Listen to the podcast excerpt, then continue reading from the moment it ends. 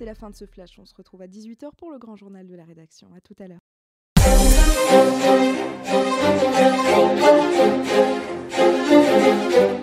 Bonsoir Paul à la technique et bonsoir Isaac. Bonsoir Richard, bonsoir Paul, bonsoir tout le monde. Alors Isaac, on va bien évidemment rediscuter de cette fameuse réforme judiciaire. hein. On, on a entendu effectivement encore des milliers de manifestants devant la Knesset aujourd'hui alors que euh, je crois que la commission des lois Euh, a commencé à voter ou a déjà voté, voter. sur les premiers euh, Mm. principes de cette réforme. Donc ça fait encore couler beaucoup d'encre. Donc on va évidemment se repencher sur le sujet. On parlera peut-être effectivement de ce petit hameau euh, en Judée-Samarie, Canel Amar. Là aussi, il y aura des implications avec la Cour suprême israélienne. On parlera encore une fois des attentats. Malheureusement, encore un attentat aujourd'hui. Il y en a eu il y a quelques jours. Et des réactions euh, que ces attentats ont suscitées. Et, euh, et puis voilà, et puis on quittera Israël pour parler peut-être de certaines décisions prises en Espagne, la ville de Barcelone qui décide de, euh, d'annuler son jumelage avec Tel Aviv, peut-être la Turquie avec le fameux tremblement de terre et l'impact que ça pourrait avoir sur les élections qui se profilent en Turquie. Je crois que c'est en mois de mai au mois de juin, je suis pas sûr, enfin dans quelques mois. Puis on verra bien s'il nous reste un peu de temps pour parler d'autres sujets. Mais démarrons tout de suite avec cette fameuse réforme judiciaire. Alors rappelons rapidement à nos auditeurs, hein, il y a quatre grands sujets dans cette réforme. Euh, la première, c'est la nomination des juges. hein. L'objectif, c'est de changer la composition de la commission de nomination pour donner plus de poids aux politiques, plus Majorité. de poids au gouvernement, sa majorité au gouvernement. Euh, la possibilité, euh, cette fameuse loi de override, donc la possibilité euh, d'introduire une forme de clause dérogatoire qui finalement permettrait à la Knesset de relégiférer une loi qui aurait été invalidée par la Cour suprême avec une majorité simple hein, de 61 députés. Euh, ce fameux principe de, je ne sais pas si le mot français existe, mais de raisonnabilité hein, qui permet également à cette Cour suprême d'invalider des lois votées par la Knesset si elle estime qu'elle n'est pas raisonnable. Et puis le dernier élément important, je crois que c'est le, ce sont les conseillers juridiques du gouvernement qui euh, cesseraient d'avoir véritablement une voix peut-être décisionnelle, si je puis dire aujourd'hui, puisque ce ne sont pas, ce sont pas que des simples conseillers, oui. Euh, c'est des gens qui peuvent effectivement influer sur les prises de décision dans les ministères. Et la loi euh, voudrait effectivement changer ce rapport de force également. Donc voilà les, je crois, les, grandes, euh, Oui. les grands principes de cette loi de réforme. Elle a été décriée depuis euh, qu'elle a été présentée par Lévin. Cette semaine encore, la pression a monté d'un cran, puisqu'on a entendu des, euh, des, des- des grands de la high-tech israélienne qui menacent de quitter le pays. On a entendu des prix Nobel israéliens, je pense qu'il y en a sept, Sept. qui se sont déclarés euh, contre cette réforme. On a également, je pense, des économistes américains qui euh, ont des prix Nobel également américains, qui ont déclaré que ça ferait beaucoup de tort à l'économie israélienne. On a entendu euh, Larry Summers, ça a été un peu plus, lui, euh, un peu plus nuancé. hein. il disait effectivement une réforme est nécessaire, mais peut-être qu'elle va trop vite, trop loin, donc il faudrait négocier pour faire autre chose. Euh, bon voilà, donc euh, la pression ne, se relâche pas, donc les manifestants aussi. Donc dimanche, je pense qu'il y a eu euh, des dizaines de milliers de manifestants. Aujourd'hui encore, alors qu'effectivement ils débattent et qu'ils votent les premiers principes de cette réforme. Alors Isaac, après l'intervention de Herzog hier, hein, qui appelle au calme et qui appelle à la, négociation, où va-t-on vers, vers un dialogue ou bien vers une confrontation encore plus forte? Bon, on peut espérer en tout cas que l'appel du président de l'État sera entendu. Euh, et si, je m'en tiens à la déclaration ce matin de Rothman, qui est le président de la commission euh, à la Knesset chargé de, de faire avancer ce, ce projet de refonte euh, judiciaire, il se dit prêt. euh, il se dit prêt à, négocier avec l'opposition et il fait un appel solennel à l'opposition pour discuter sérieusement euh, de ce projet de réforme. Il est à espérer effectivement que ça ne se termine pas en confrontation parce que le ton monte et que euh, ça pourrait être, euh, ça, pourrait dégénérer dans une confrontation violente entre les partisans de la réforme et les opposants de la réforme. Je crois que le, le bon sens doit prévaloir, in fine, et parfois il ne faut pas se contenter d'avoir raison, je parle des tenants de la réforme judiciaire, mais être malin, être intelligent, euh, et parfois euh, accepter de mettre de l'eau dans son vin. Euh, espérons en tout cas que le bon sens va prévaloir, parce que on a entendu des choses qui sont absolument inacceptables dans le camp des opposants de la réforme. On en a parlé déjà la semaine dernière avec des héros de guerre qui appellent, euh, qui appellent au meurtre du Premier ministre et de son équipe gouvernementale, avec un ténor du, barreau, avec un ténor du barreau qui estime que lui aussi prendra les armes si cette euh, réforme judiciaire passait euh, en l'état. Donc c'est effectivement extraordinairement dangereux. Cela dit, c'est pas la première fois que Israël se trouve devant une situation aussi aussi explosive. Rappelez-vous, euh, euh, lorsque Ben Gurion euh, a décidé d'accepter le principe des réparations allemandes, ça avait fait l'objet d'un débat dans la société civile israélienne extraordinaire.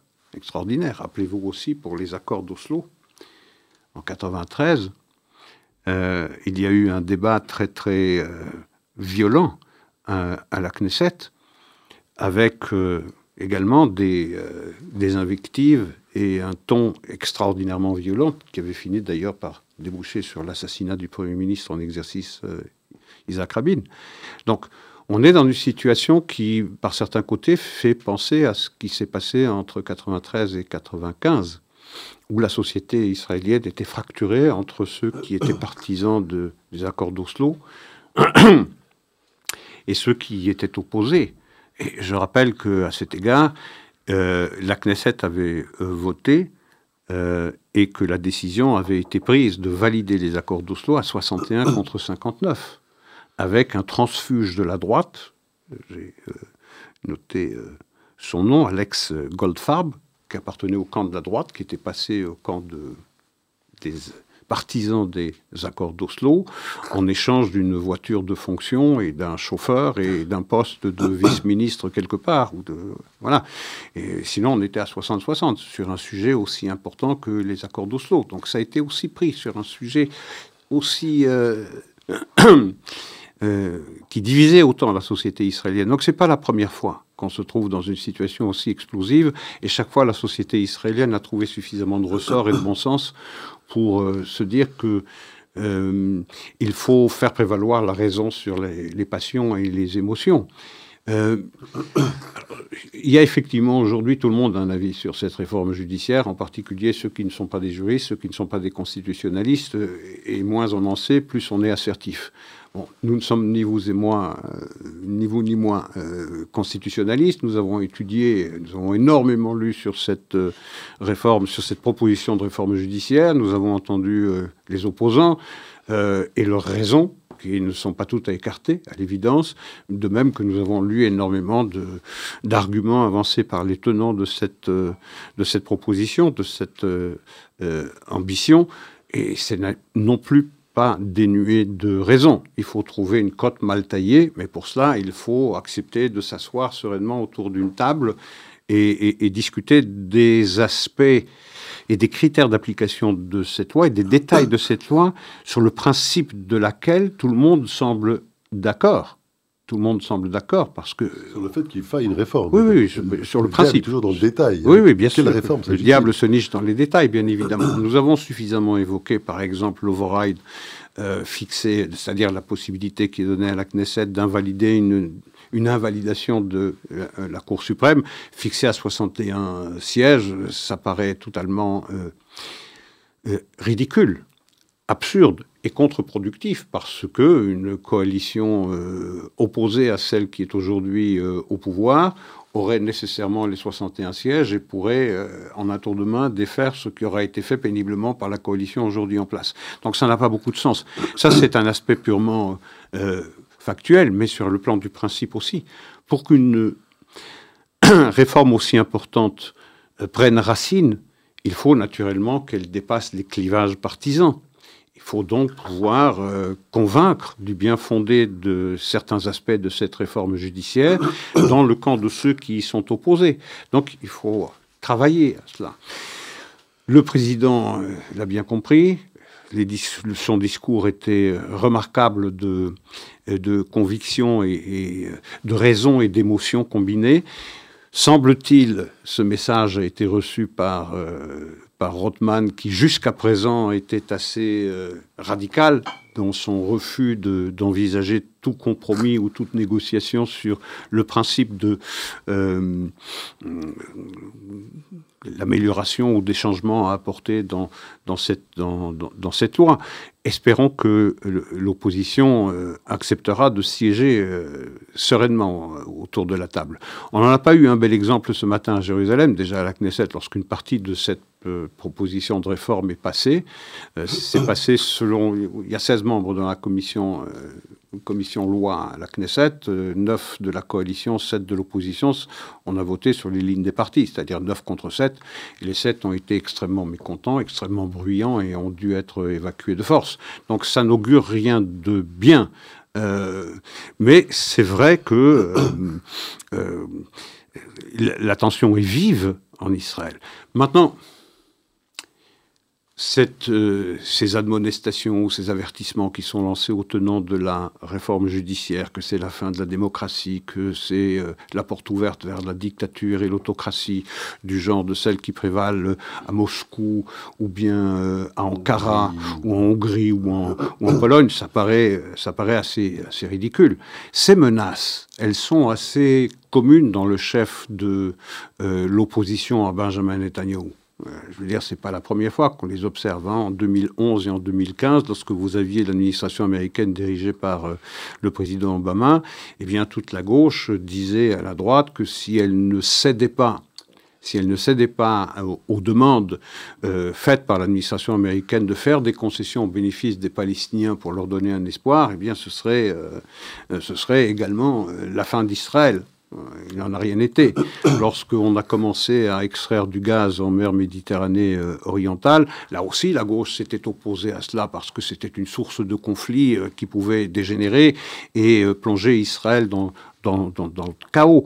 Et puis, euh, lorsque on a fait de Ariel une, une université au même titre que les autres universités israéliennes, la gauche aussi a menacé Israël de, qu'un fossé allait s'ouvrir sous, sous, ses pieds et qu'elle allait engloutir euh, Israël. Et enfin, rappelons, beaucoup plus proche de nous, 2018, la loi sur l'État-nation du peuple juif, là aussi, ça avait fortement divisé la société euh, israélienne, avec la gauche qui disait euh, que c'était le début de la dictature, que c'était la discrimination, le début de l'apartheid et des choses comme ça. C'est d'ailleurs très intéressant, c'est parce que c'était une loi fondamentale. Absolument, et la Cour suprême l'a validée, d'ailleurs.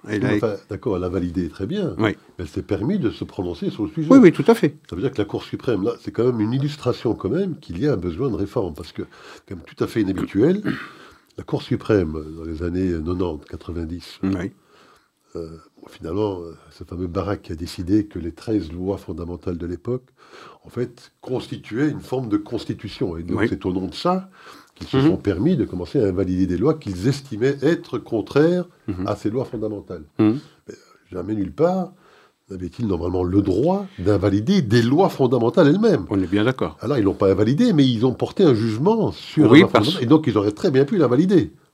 Tout à fait. Ils avaient décidé qu'elle avait, euh, qu'elle était contraire éventuellement. Absolument. Mais la Cour suprême avait été euh, tirée par la manche par une organisation euh, non gouvernementale qui estimait que cette loi était porteuse de dangers de discrimination et d'apartheid. Mais là aussi, on menaçait Israël de fin de, de fin de la démocratie. Il n'en a rien été. Donc, ce n'est pas vraiment nouveau. C'est quelque chose que l'opposition tire régulièrement pour se mesurer à, à, à la coalition en place. Et donc le problème est beaucoup plus large, euh, beaucoup plus large que la question strictement liée à la réforme judiciaire. C'est lié à la légitimité qu'aurait un gouvernement ou une coalition qui euh, soit de droite. Euh, et qui, qui injurierait les valeurs de la gauche dont le camp du bien serait seul porteur. C'est un peu ça, et on le voit pas seulement en Israël, On l'a vu aux États-Unis, on l'a vu en Italie, on le voit un peu partout dans le monde occidental. Lorsque une coalition de droite arrive au pouvoir, c'est peut-être une élection qui est légale, mais elle n'est pas légitime parce qu'elle injurie les, les valeurs humanistes. Bon, euh, ce même procès d'intention est fait par la gauche aujourd'hui à la droite. Le prétexte nouveau, l'équivalent de la contestation de la loi sur l'État-nation du peuple juif, aujourd'hui, c'est la réforme judiciaire.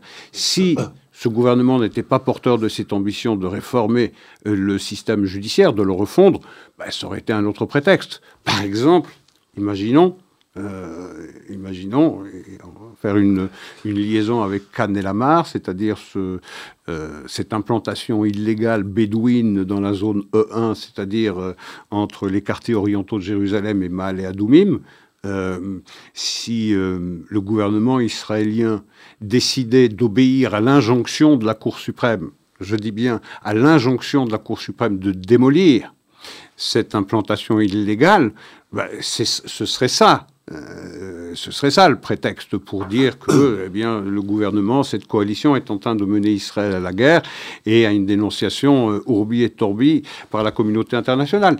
Bon, je veux dire, Aujourd'hui, c'est ça. Demain, ça peut être autre chose. Hier, c'était déjà autre chose. Espérons simplement que la raison l'emportera. Tout à fait. Enfin, rappelons quand même, et vous l'avez rappelé, je pense aussi, que cette réforme va trop loin, effectivement. Hein. Il y a des éléments de cette réforme qui me paraissent en tout cas justes. Effectivement, euh, on peut se poser des questions sur la nomination des juges. Euh, que des juges se nomment ou s'autonoment, ça peut paraître un peu bizarre. Que des membres du barreau euh, nomment des juges qui seraient amenés à porter jugement sur euh, euh, ben, des cas que eux présenteraient en tant qu'avocats, ça peut paraître bizarre. Donc tout ce qui parle, enfin, tout ce qui euh, concerne la nomination des juges me paraît raisonnable, en tout cas d'en débattre. Cette histoire de raisonnabilité paraît effectivement peu raisonnable. Il y a plus de Cour suprême aux États-Unis, ce principe n'existe pas, hein, ce principe de raisonnabilité. La Cour suprême peut se prononcer sur la constitutionnalité de, de lois passées par le Congrès, il n'y a pas cette clause ou ce principe de raisonnabilité. Non, c'est unique à la Cour suprême israélienne. système israélien, donc ça, effectivement, ça pose question. C'est vrai aussi hein, que ce principe de. Aux États-Unis, il y a le principe de. Dans tous les droits anglo-saxons, d'ailleurs, hein, le principe de standing. Oui. C'est que la Cour suprême aux États-Unis, elle refuse la grande majorité des cas qu'on lui présente. Pour Alors qu'en Israël, on les accepte tous. Pourquoi est-ce qu'ils les acceptent tous? Parce qu'ils estiment que, peu, aux États-Unis, le principe de standing, c'est qu'il faut que la personne que l'institution ou que la personne morale qui euh, sollicite, la, Cour suprême soit personnellement impliquée dans le dans le. On peut pas simplement demander l'avis à la Cour suprême. Alors qu'en Israël, c'est pas du tout le cas. Vous ne devez pas être personnellement impliqué. ils peuvent s'impliquer dans tous les sujets. Euh, peu importe que la personne qui sollicite la Cour suprême soit personnellement impliquée et ait un intérêt personnel dans le résultat que, qui, qui pourrait être prononcé. Voilà, donc il y a quand même des choses qui existent en Israël qui sont assez inhabituel, si je puis dire, et qui mérite effectivement d'être débattu et probablement modifié. Mais cette réforme, particulièrement avec cette loi de override, hein, cette loi où on peut sursoir finalement à, une loi votée par la Knesset, euh, en revotant, en relégiférant avec 61 députés, ça clairement, ça va beaucoup trop loin. Oui, mais là, je suis absolument d'accord. Nous l'avons suffisamment souligné ici depuis que nous parlons de ce feuilleton de la refonte euh, judiciaire. Je crois que c'est la quatrième émission que nous consacrons euh, en grande partie à, à, cette réforme. 61, non seulement c'est beaucoup trop loin, ou beaucoup trop peu, mais en plus de ça, je trouve que c'est frappé du coin de la sottise parce qu'il faut envisager également une alternance politique. Vous avez une autre coalition et les choses ne durent pas. Donc il faut que ça s'inscrive dans, il faut que ça s'inscrive dans la durée. Pour ça, il faut aller chercher des voix ailleurs que dans son propre, dans son propre camp. Il y a aussi pour le standing, ce que vous disiez tout à l'heure, le fait qu'il faut être, qu'il ne faut pas être en Israël personnellement impliqué dans un recours que vous faites lorsque vous sollicitez la Cour suprême. Il y a cela, mais il y a également le fait que le recours à la Cour suprême, c'est presque un premier recours. Je veux dire, on peut frapper à la porte de la Cour suprême sans aucun problème, alors que la Cour suprême euh, américaine. Il faut passer par toutes les cours intermédiaires. Voilà, c'est ça, exactement. on ne frappe à la porte de la Cour suprême que deux ou trois fois par an sur des sujets euh, de société qui touchent absolument euh, tout le monde, véritablement fondamentaux. Et encore faut-il être personnellement impliqué dans ce recours que vous faites auprès de la Cour suprême. Faut-il qu'il y ait une loi Oui. Qui, qui cadre le sujet. Exactement. Parce que même en Israël, quand bien même, vous savez, aux États-Unis, quand on veut sortir d'un traité international, il n'y a pas de loi américaine qui cadre le sujet. donc, dès lors qu'on sollicite la Cour suprême américaine pour se prononcer sur un retrait éventuel d'un traité, eh ben, la Cour suprême refuse de se prononcer parce qu'il n'y a pas, de cadre de référence. Bien sûr, c'est pas à elle à le faire. Aoun Barak a dit rien n'est pas justiciable. Tout, tout, est du domaine de la loi. Voilà. Dans cette, dans cette logique-là. Ben c'est cet excès, c'est cet excès que doit venir corriger cette refonte. Maintenant, euh, les critères d'application, comment est-ce que ça va se faire? Bon, effectivement, ça doit, ça doit être discuté. Mais je rappelle une phrase qui me paraît quand même très importante qui avait été prononcée euh, à Aaron Barak, le euh, l'artisan de cette révolution judiciaire qui fait qu'aujourd'hui la Cour suprême israélienne a des pouvoirs énorme, sans les contraintes qui sont attachées normalement à un pouvoir aussi exorbitant. Mais en 95, euh, euh, pardon, en 2016, en 2016, Aaron Barak disait nous ne pourrons pas prendre comme juge au sein de la Cour suprême quelqu'un qui ne pense pas comme nous, qui ne soit pas de la famille. Et ce qui est remarquable, euh, vous savez, il y aura une interview exclusive sur Cannes ce soir, pour nos auditeurs qui parlent hébreu, naturellement, ça peut être intéressant, mais sur la télévision Cannes, sur le, la chaîne Cannes euh, ce soir, il y aurait une interview exclusive de Aaron Barak, qui est encore toujours de ce monde, euh, que Dieu lui prête vie. Mais la, question du journaliste portait sur le point de savoir pourquoi sur les 15 juges, il n'y avait pas un seul juge séfarade. Pas un seul. Pas un seul. et la réponse, c'était, il est très possible qu'on se soit trompé lourdement. C'est quand même extraordinaire. Vous avez une population sociologiquement en Israël qui est partagée entre séfarades et ashkénazes, même si c'est vrai, il y a de plus en plus de mariages mixtes. Mais euh, je veux dire, euh, la Cour suprême, dans sa composition, et ça ne date pas d'aujourd'hui, c'est quelque chose qui existe depuis des décennies, elle ne compte strictement aucun représentant séfarade. Donc vous voyez l'hiatus qu'il y a entre la composition sociologique de la population israélienne et la composition de cette Cour, euh, de cette cour suprême. Donc voilà, pour ceux que ça intéresse, je donne rendez-vous sur Cannes ce soir pour l'interview de Aaron Barak. Alors il y a un autre épisode qui vient un peu polluer cette discussion parce qu'il y a une ONG qui s'appelle en anglais Movement for Quality Government. Ça pollue considérablement même le sujet. Considérablement là, puisque donc elle, euh, a justement saisi la Cour suprême pour lui demander de sursoir ou de, de, démettre. Oui, de démettre. Euh, Benjamin Netanyahu de ses fonctions au titre de, de conflit d'intérêt. Du non-respect euh, d'une clause de conflit d'intérêts qu'il a signée en 2020, je pense, avec Mandelblit, l'ancien procureur général, dans le cadre de son procès. Euh, si j'ai bien compris, mais vous allez me corriger si je me trompe, à l'époque, Mandelblit lui a permis de rester Premier ministre dans la mesure, dans le cadre donc de, ses inculpations et de ses, euh, de ses mises en accusation et des, procès qu'elle a démarrés, euh, si effectivement il signait un accord de, de, de, confidentialité, mais enfin il signait un accord de non-conflit d'intérêt, donc de ne pas intervenir dans euh, éventuellement, ben, justement, des réformes judiciaires qui pourraient avoir éventuellement des implications sur ses propres procès. Donc, au nom de l'accord qu'il aurait signé donc en 2020, il y a cette ONG maintenant qui demande à la Cour suprême de se prononcer sur la, suspension donc de Benjamin Netanyahu au titre de ce conflit d'intérêts, et la Cour suprême, si j'ai bien compris, a accepté d'entendre les deux parties sur le sujet, au courant du mois de mars, je pense. il faut produire les conclusions. Chaque, chaque camp, cette euh, ONG et euh, Benjamin Netanyahu doivent produire leurs conclusions dans un délai de, de, un mois. Mais le seul fait que la Cour suprême ait accepté d'entendre le recours qui a été introduit euh, a mis la coalition dans tous ses états. Et on a entendu effectivement les responsables des partis qui composent cette coalition accuser la Cour suprême eh bien, de, d'ourdir un, putsch, un putsch politique. Euh, qui euh, se terminerait par euh, le renversement de la coalition et l'obligation qui serait faite au, Premier ministre de, démissionner. Donc c'est une véritable procédure d'impeachment qui est, qui est en cours. et effectivement, ça n'est pas là pour apaiser les esprits. Mais on voit bien une chose. Israël n'est pas sorti de cette opposition, non pas à la, à la réforme judiciaire, ça, c'est un, c'est un épisode, un épisode de cette longue lutte entre les pro-Netanyahou et les anti-Netanyahou. Ça n'est rien d'autre que euh, la manifestation de cette euh, opposition et de cette incapacité de l'opposition à supporter une coalition qui serait dirigée, par le Premier ministre.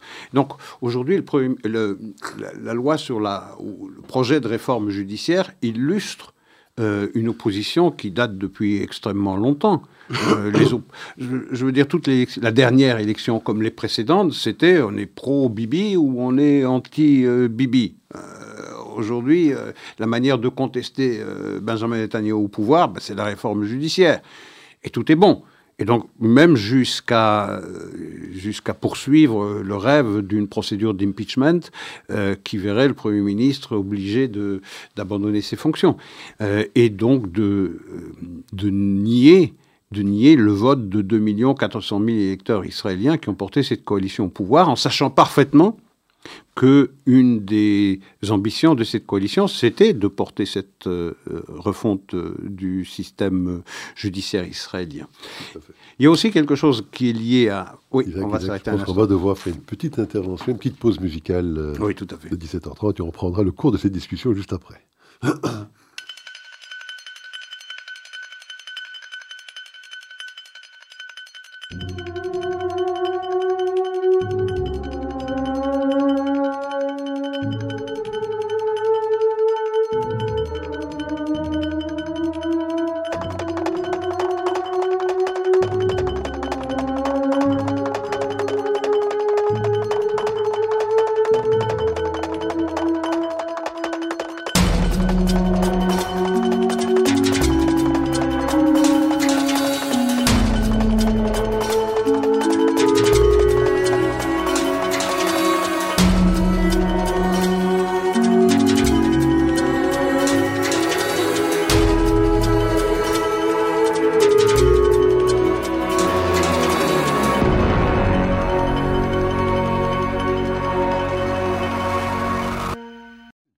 cette fois Oui, tout à fait.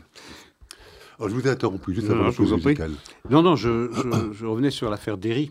Oui. Vous savez que dans un premier temps, la Cour suprême a euh, ordonné à Benjamin Netanyahu de démettre euh, le ministre du chasse, enfin le patron du chasse, le ministre. Invoquant cette fameuse clause de raisonnabilité. Mais elle n'invoquait pas seulement cela, justement. Elle invoquait également un, engagement qu'aurait pris Argué Derry euh, pour quitter la politique. Et donc, il aurait injurié sa propre parole, qu'il aurait manqué à sa parole.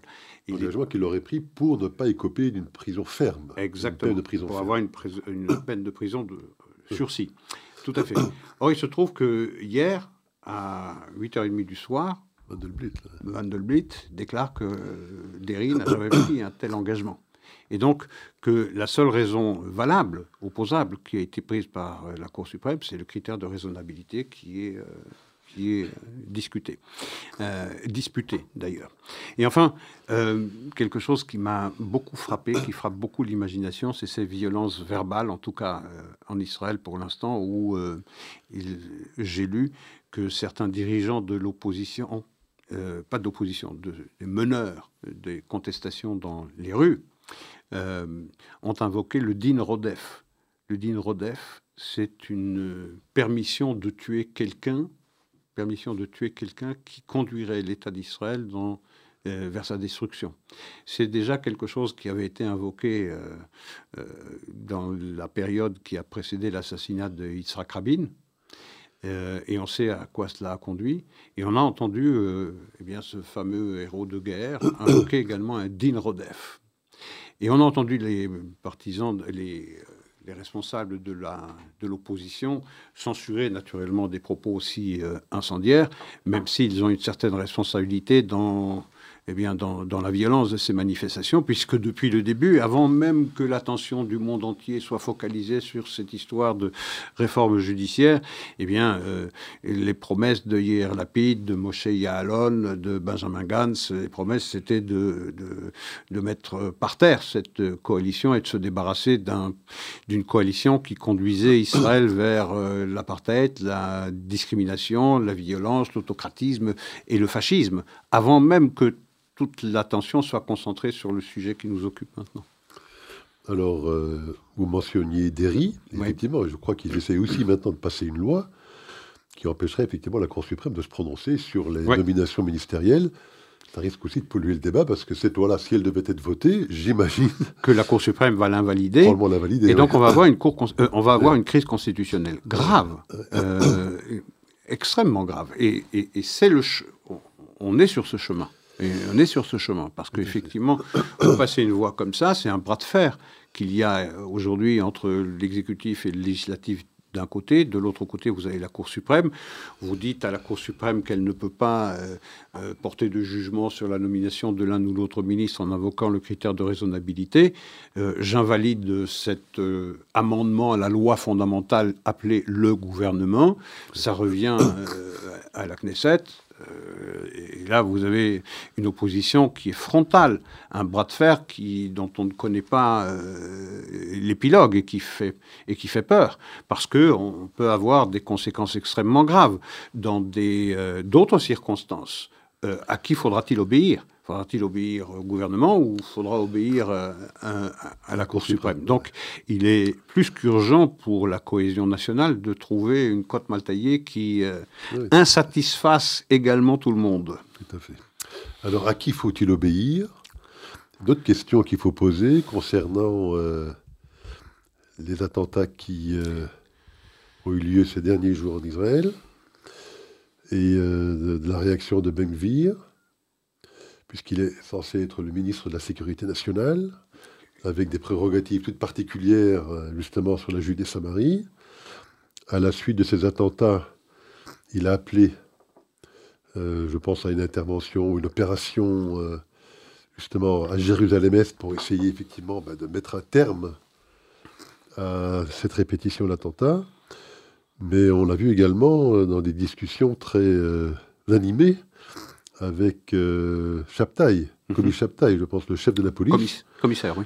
Le commissaire, voilà, qui, euh, qui estimait que ce n'était pas Benvir, en tout cas qui n'avait pas les prérogatives. C'était au cabinet de sécurité, au cabinet euh, avec la présidence donc, de Benjamin Netanyahu, de prendre ce type de décision. Oui, c'est au cabinet de sécurité, bien sûr. donc il a essuyé, si je puis dire, une faire de non-recevoir de la part de la police. Ce même Chaptaï, je pense, euh, l'a traité, je pense, d'impulsif et d'enfantin dans sa réaction, euh, qu'il n'avait pas pris la mesure de sa fonction, que c'était facile d'être un troublion lorsqu'on était dans l'opposition, mais lorsqu'on était un ministre au sein du gouvernement, il fallait euh, faire face à d'autres formes de responsabilité. Enfin, on sent là aussi des tensions fortes et pas extrêmement claires qui est censé prendre des décisions aujourd'hui dans le cadre de cet accord de gouvernement qui a été mis en place carré carré un petit peu par euh, Benjamin Netanyahu avec ce Benvir, par exemple. Oui, tout à fait. Euh, ça illustre parfaitement ce, ce, problème.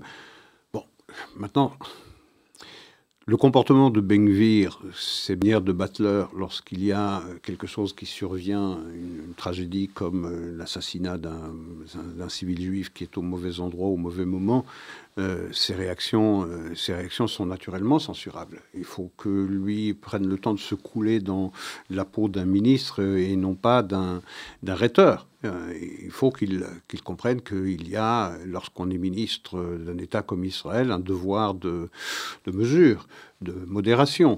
Et puis savoir que c'est effectivement dans un Conseil de sécurité euh, israélien, dans le cabinet de sécurité, que de telles décisions se prennent et qu'on ne lance pas euh, comme ça en l'air la promesse de faire une action dans les quartiers orientaux de Jérusalem semblable à celle qui a été menée en 2002 dans l'ensemble de la Judée-Samarie outre le fait qu'on ne peut pas mettre les quartiers orientaux de Jérusalem sur le même plan que la Judée-Samarie, puisque les quartiers orientaux de Jérusalem font pleinement partie de la capitale israélienne. Donc euh, déjà, ce brouillage de statut entre le territoire disputé et des, quartiers orientaux de Jérusalem qui ne sont pas du tout disputés par personne en Israël, euh, ça ne me paraît pas euh, particulièrement judicieux et, et raisonnable.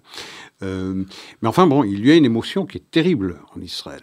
Euh, vous avez eu les sept morts euh, au sortir de, la synagogue à Neve Yaakov il y a de cela une dizaine de jours. Puis ils avaient eu le, même jour cette attaque contre un père et un fils dans un parc de, Jérusalem. Puis vous avez eu hier ou avant-hier attaque au bélier, une attaque à la voiture bélier qui a tué deux enfants. Euh, deux frères. deux frères, l'un de 6 ans et l'autre de 8 ou 10 ans. Et un jeune homme de 20 ans aussi. hein. Et un jeune homme de 20 ans, ça fait trois nouvelles victimes. Et encore aujourd'hui, euh, quelqu'un qui a été poignardé devant le mur occidental par un, par un enfant, un adolescent de, de 14 ans. Donc, euh, il y a une tension qui monte, manifestement. Euh, ça met les esprits en ébullition. Il faut savoir aussi raison, raison garder. Mais je, c'est une manière de tester le gouvernement et sa réponse. Vous savez, jusqu'à présent, chaque fois qu'il y avait ce que dans la communauté internationale, très pudiquement, on appelle une spirale de violence qui n'est rien d'autre que des attaques unilatérales portées par des terroristes contre des civils juifs, on appelle à l'apaisement les deux parties et on les renvoie dos à dos. Et puis on demande aux Israéliens, c'est ce qui a prévalu jusqu'à aujourd'hui. On demande aux Israéliens ben, de faire des concessions pour donner un horizon, pour donner un espoir à la population palestinienne. Donc on demande aux victimes de faire des concessions aux bourreaux. Aujourd'hui, euh, il faut changer de paradigme. Et c'est ce qu'appelle Ben-Gvir dans une langue qui lui est propre et qui, par certains côtés, est censurable dans la mesure où il est ministre. Mais euh, l'appel, euh, il est légitime. Je dire, il faut changer de paradigme. Aujourd'hui, il faut cesser d'apaiser, de faire des concessions à ceux qui vous haïssent au point de tuer euh, des enfants. ou des innocents dans la rue qui ont le malheur de se trouver là au moment où le terroriste passe, euh, cesser d'apaiser et cesser de faire des, concessions, mais plutôt de punir. Euh, et d'ailleurs, la décision qui a été prise aujourd'hui euh, en Israël en témoigne, c'est que on va euh, créer ou légaliser neuf avant-postes en Judée-Samarie, neuf comme autant de victimes euh, civiles qui ont été assassinées par des terroristes. Je pense que un, civil israélien assassiné par un terroriste égale la légalisation d'un avant-poste ou bien d'une euh, implantation jusqu'à ce jour illégale, serait une bonne manière de faire comprendre aux Palestiniens que cette guerre, ils l'ont perdue. Mais chaque fois, lorsque vous perpétuez ce principe de l'apaisement et de la concession pour sortir de cette prétendue spirale de violence, vous ne faites que nourrir le conflit. Oui, mais enfin, ça illustre également quand même la grande difficulté euh, d'être au gouvernement. Euh, Ben Gvir, effectivement, lorsqu'il était, euh, disons, euh, député de la Knesset lambda, avait beau jeu hein, de se précipiter sur les lieux d'un attentat avec son revolver et de, euh, bon, effectivement, de, de jouer au trublion. Lorsqu'on est au gouvernement, effectivement, les esprits s'échauffent face à des attentats de ce genre-là le rôle d'un ministre, normalement, ce serait d'essayer effectivement plutôt d'apaiser plutôt que de, de mettre de l'huile sur le feu. D'apaiser les esprits, certes, mais Oui. pas d'apaiser celui qui vous assassine. Non, non, ça, je suis, je suis d'accord avec ça, mais bon, euh, je ne sais pas, j'ai j'ai pas l'impression, moi, que ce type de mesure, que ce soit bon, la légalisation d'implantation, sera en mesure de réduire le- les attentats. Et donc, je crois qu'il est, il est quand même mal placé, Benvir, parce qu'il a quand même un électorat, on le connaît, on sait euh, qui sont les personnes qui votent pour lui. Ils attendent des résultats. Et euh, quand s'il je dis je crains pour lui, euh, je ne suis pas sûr que ce soit le bon terme. Enfin, je crois qu'il aura de grandes difficultés à leur donner satisfaction. Et je pense qu'il a déjà commencé à menacer même. euh, Oui, de sortir du gouvernement si dans les huit mois, il n'a pas obtenu il a pas obtenu suffisamment certaines de... concessions, certaines demandes qui avaient été inscrites dans cet accord de coalition. Bon, on sent que ça va quand même être très compliqué pour lui. Oui, mais la question, c'est pas Bengvir. Euh, ok, on peut avoir un avis et Bengvir attire les avis tranchés, c'est évident. Euh, c'est sa manière d'être. Euh, et c'est aussi euh, la raison pour laquelle il a obtenu avec son parti euh, 15 sièges. Donc, il y a une partie de l'électorat qui écoute cette colère, qui écoute cette émotion, qui, avec laquelle cette émotion résonne parfaitement. Alors, on peut censurer ça parce que c'est pas un comportement de ministre, que c'est pas un comportement digne de ministre, mais c'est pas ça l'im- l'important. L'important, c'est comment sortir de cette euh, impasse dans laquelle se trouve le conflit israélo-palestinien, qui euh, survit à lui-même parce que chaque fois on demande à celui qui est attaqué de faire des concessions au profit de l'agresseur? Aujourd'hui, je le disais, il faut renverser ce paradigme et il faut faire comprendre que les Palestiniens ont perdu cette guerre et qu'ils seront les premiers bénéficiaires à reconnaître qu'ils ont perdu cette guerre. Tout le temps qu'ils se nourrissent de l'illusion qu'il ils vont contraindre euh, Israël à faire des concessions qui leur, permettra, qui leur permettront d'avoir euh, un État tel qu'ils l'entendent, bien ce conflit euh, existera, il ne cessera jamais. Il faut que ce conflit se termine par la victoire de l'un et la défaite de l'autre. Et tous les moyens sont bons pour convoyer ce message que les Palestiniens ont perdu cette guerre. Une des manières, c'est de dire, vous voulez un État en Judée-Samarie, eh bien, nous allons continuer d'implanter des citoyens israéliens, et pas seulement dans des nouvelles implantations, mais également en promettant la construction de 10 000 unités d'habitation dans les grands blocs d'implantation déjà existants. Ça veut dire que nous nous, enracinons plus encore dans ce, euh, euh, territoire que vous, revendiquez, que vous revendiquez comme euh, comme État. Donc vous ne faites que vous tirer une balle dans les pieds. Et il faut convoyer ce message. Maintenant, Bengvir le fait dans sa langue. Ah euh, ça, pas beaucoup... fait, ça, fait, 70 ans qu'ils se tirent une balle dans les pieds. Les Palestiniens, ils semblent avoir beaucoup, beaucoup, beaucoup de mal oui. à admettre leur défaite. Oui, mais il n'y a, a, pas que les Palestiniens qui se tirent une balle dans les pieds. Les Israéliens aussi se tirent une balle dans les pieds. Vous savez, par exemple, euh, quittons un instant la Judée-Samarie pour aller vers Gaza.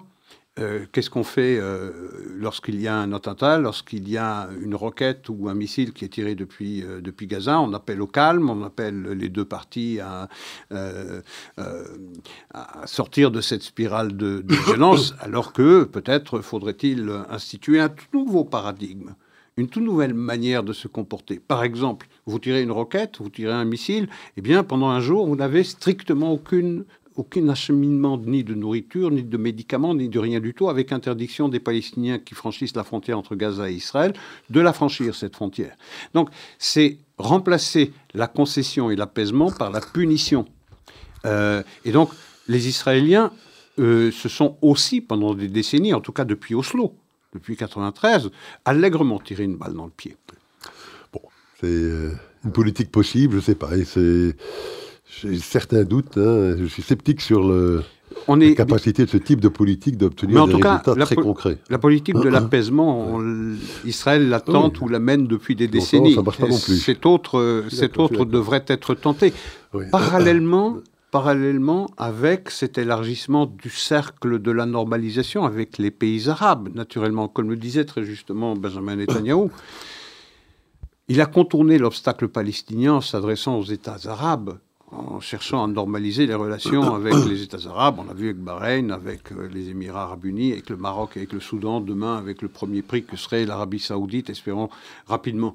Parce qu'ils pensent qu'en ayant résolu le conflit israélo-arabe, on sera plus à même de résoudre le, conflit israélo-palestinien. tout à fait, tout à fait. Et d'ailleurs, euh, on en parlait avant cette émission, avant de démarrer on invite nos auditeurs à regarder des très très bons reportages sur Gaza, justement. Parce qu'on a l'impression qu'à Gaza, euh, ils sont tous euh, euh, pro-Hamas, mais c'est très très loin d'être le cas.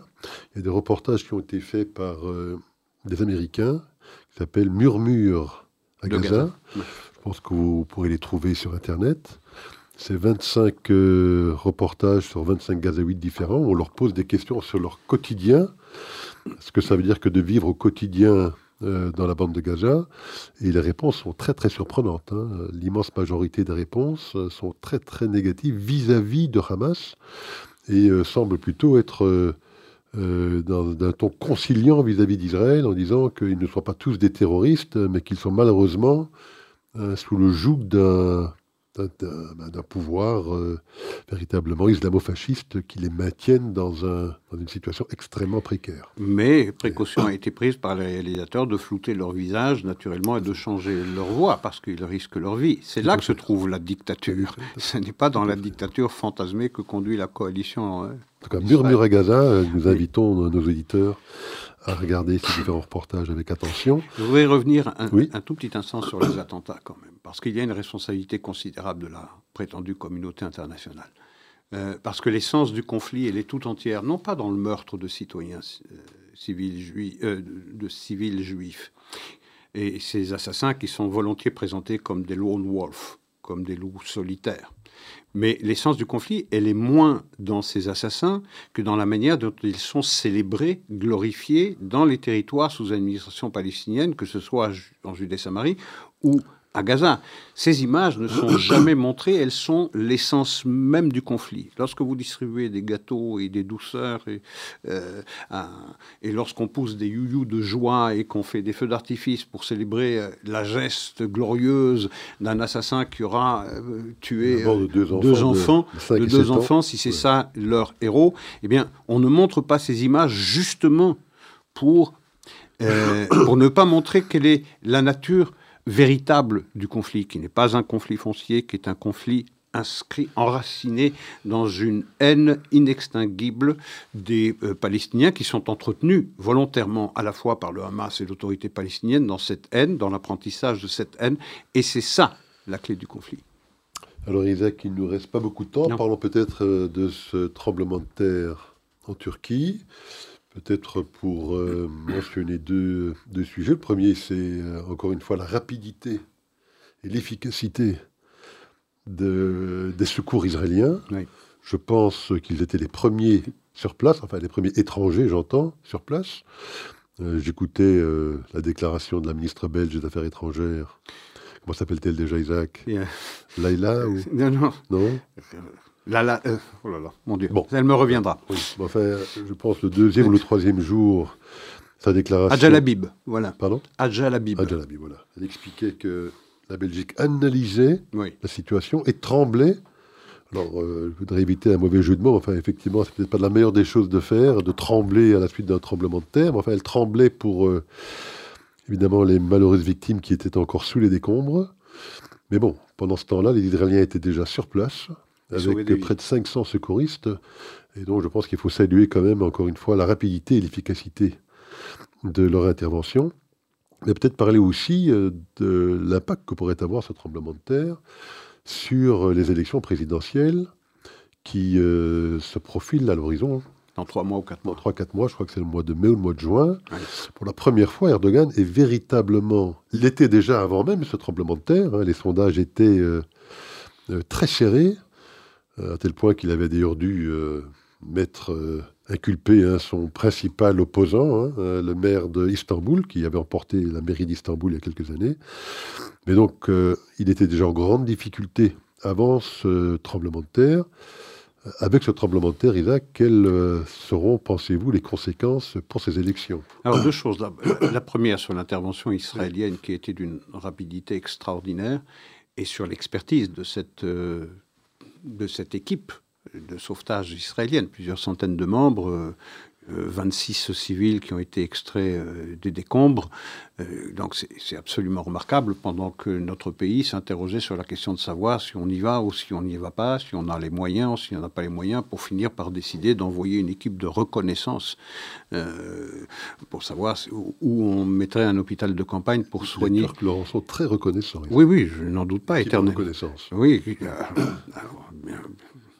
Bon, en tout cas, euh, cette euh, intervention massive des Israéliens au secours des Turcs n'a jamais été mise en évidence dans nos chaînes nationales, et pourtant c'est l'équipe étrangère la plus importante qui est diligentée des secours aussi, euh, aussi efficaces. L'Europe, c'est 1200 secouristes. Oui. C'est deux et demi fois plus. 50 millions de personnes. L'Israël, c'est 500 secouristes. voilà. Mais personne n'a parlé de cela. Mais on a volontiers parlé de l'équipe de sauvetage du Qatar sur la RTBF. Oui, le Qatar envoyé, mais c'est plus important pour que le Qatar qui est impliqué d'ailleurs dans un scandale de corruption euh, colossal euh, au Parlement européen, mais il a plus droit aux honneurs de la RTBF que l'équipe euh, par, par le gouvernement israélien. Deuxième chose, le deuxième sujet, les conséquences politiques. Je ne suis pas devin. D'abord, cette, cette tragédie est arrivée dans une zone où il y a une forte allégeance à l'AKP euh, donc il y a la possibilité que ça ne change pas grand-chose. Maintenant, à la décharge du pouvoir turc, il faut savoir une chose, c'est qu'une tragédie pareille, de cette ampleur, même s'il y a des responsabilités, il faudra les en punir, puisqu'il y a des constructions illégales, il y a des, des, constructions qui ont été faites d'une manière totalement euh, condamnable, mais bon, le pouvoir, lorsqu'il est face à une tragédie de cette ampleur, de cette dimension, je veux dire, n'importe quel pouvoir serait pris, euh, serait pris de court et aurait du mal à, à délivrer une réponse euh, efficace euh, plus rapidement que ça n'a été fait. Donc, je ne sais pas si ça aura des conséquences négatives pour, euh, pour le président Erdogan. Je, Rappelons quand même que c'était la suite d'un autre tremblement de terre, je crois encore plus meurtrier, celui-là de 1999, que l'AKP est rapidement arrivé au pouvoir. en 2002. 2002, parce que le, pouvoir, le pouvoir avait été incapable de faire face. De faire face. Euh, C'est possible. On, verra bien. On, verra. Euh, je, note une chose, c'est euh, parce que ce tremblement de terre n'est pas arrivé qu'en Turquie, il est arrivé également en Syrie. c'est vrai qu'il y a moins de morts en Syrie, qui a déjà eu son lot de, de, morts, de centaines de milliers de morts du fait de la guerre civile qui a été initiée par Bachar al-Assad. Mais Israël a proposé son aide à un pays en guerre. Israël a proposé son, son aide à venir sauver des citoyens euh, syriens euh, en Syrie. Ils en ont sauvé pas mal d'ailleurs, ils en ont sauvé quelques-uns. Oui, mais c'était mais à la frontière. oui. Mais cette aide israélienne a été écartée avec dédain par Bachar el-Assad. Non, non, nous préférons mourir plutôt que d'être sauvés par la main d'un juif. C'est un peu la même chose qui s'était passé avec le tremblement de terre à Ban en Iran il y a déjà de cela euh, quelques temps, hein, quelques années. Et les Israéliens aussi, même s'ils sont en, euh, même s'ils craignent beaucoup l'activisme de l'Iran et le programme nucléaire iranien, les Israéliens avaient proposé leur aide et cela avait été refusé avec mépris. Donc vous voyez, euh, on préfère la mort à un sauvetage par un juif. Alors Isaac, il nous reste deux minutes. J'aurais voulu vous entendre sur Barcelone et Madrid. Quelles décisions ont-ils prises et ça vous inspire quoi? Bah, du dégoût, évidemment, du mépris à l'égard de Adakala. La décision d'abord, Isaac. Oui, la décision. Ah oui, oui. Je pensais que nos, nos auditeurs connaissaient parfaitement la décision prise par euh, les édiles euh, euh, catalans, c'est de mettre fin à toute relation entre la ville, le jumelage entre la ville de Barcelone et la ville de, de Tel Aviv au motif que euh, Israël ne respecte pas les résolutions internationales, que c'est un pays d'apartheid, euh, qu'il faut venir au secours des populations discriminées euh, palestiniennes. Bien, et donc elle a décidé, même si ça doit passer en conseil municipal, hein, ça n'est pas, mais c'est la la maire, la maire de, Barcelone qui a, pris, euh, qui a, fait état de cette détestation de Tel Aviv. Et il faut arrêter toute relation avec l'État d'Israël parce que c'est inacceptable d'avoir une relation quelconque avec un État colonial et euh, qui prône, euh, qui est organisé sur le principe de, de, l'apartheid. bon, c'est absolument méprisable, évidemment, cette obsession, cette monomanie antisémite qui fait de cette grande ville merveilleuse qu'est Barcelone prendre une décision aussi, euh, aussi condamnable et aussi méprisable. Et on a vu la réaction d'ailleurs du maire, lui de droite, parce que Ada il faut le, il faut le préciser, est naturellement un parti d'extrême gauche, d'extrême gauche, et les communistes. Son parti s'appelle les Comuns, Comuns c'est comme ça qu'on dit en catalan. Et le, maire de Madrid, euh, eh bien, l'a prise à contre-pied. Euh, lui, il est de droite, euh, et il a dit, eh bien, je, ce serait pour ma ville, dont je suis le maire, un honneur pour moi eh bien d'avoir un jumelage entre Madrid, la capitale espagnole, et la ville de Tel Aviv. Ce maire de droite, José Luis Martinez, Almeida, je pense qu'il mérite d'être nommé oui, puisqu'on a nommé à Dakalao, bien sûr. Et puis, un tout dernier point, peut-être concernant l'Espagne, c'est que l'ambassadrice euh, d'Israël. Agressée. Agressée à euh, l'université de Madrid. De Madrid, oui. Où elle faisait une conférence sur les, je pense, le traité de l'accord de paix d'Oslo. De 93, tout à fait. Exfiltrée par la police parce qu'elle était. Oui, qui a dû brandir des armes d'ailleurs. Tout à fait, tout à fait, par des activistes de BDS. Tout à fait. Voilà. voilà. Mais écoutez, ce sera, je pense, le mot de conclusion. Bonne soirée. Merci, bonsoir à tout le monde.